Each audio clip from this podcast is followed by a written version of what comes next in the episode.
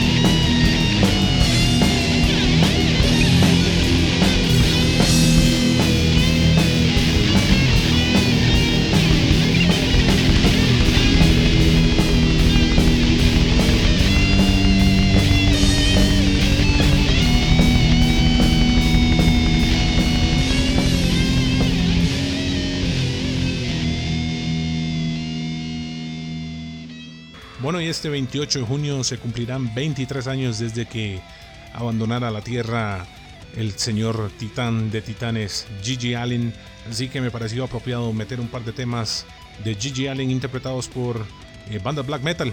Así que vamos a escuchar primero a la banda Whiskey Ritual con esto que se llama eh, It Just Come y seguidamente vamos a escuchar a Grand Valley Ski con eso que se llama I Kill Everything I Fuck. Así que eh, disfrútenlas y si no saben quién es Gigi Allen, háganme el favor y se ponen a investigar y aprenden algo de lo que era un verdadero titán del rock and roll. Así que disfruten Gigi Allen. Gigi Allen.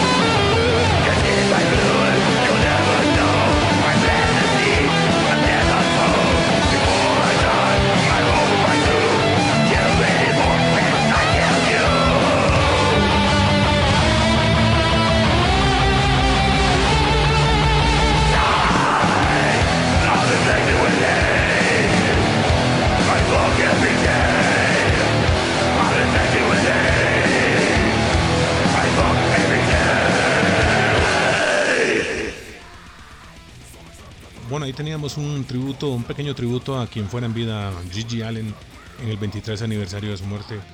Y bueno, continuamos con más del programa. Eh, les comento que en, Chile hay un sello disquero llamado Total Pagan Madness eh, Records. Ellos están anunciando con bombos y platillos que están eh, relanzando el primer demo de la banda hondureña Orcomos Tropus, el demo llamado Lúgubre Resurrección. Ellos tienen una imagen en su, en su portada de Facebook que dice toda la música y arte visual fue usado bajo el permiso de la banda Orcomos Tropus. Esto quiero dejarlo muy claro, yo tengo contacto con Ludwig Luna y eh, Ernesto Mairena, eh, dos de los miembros fundadores de la banda, y ellos me dijeron que esta producción es totalmente ilegal. Ellos no dieron el permiso y ellos no están de acuerdo con esto. Ellos me dijeron que ya bueno, ya bueno, ya es tarde para hacer algo porque ya ya este este el de, el de Total Pagan eh, Total Pagan Madness Productions ya lo sacó, ya lo está vendiendo y está lucrando con el trabajo de ellos. Así que lo único que podemos hacer es instar a la gente que si ven algo de este sello disquero no lo compren porque es una es un sello totalmente rip-off. Está robándose el, el, trabajo de los hermanos hondureños de Orcomostropus.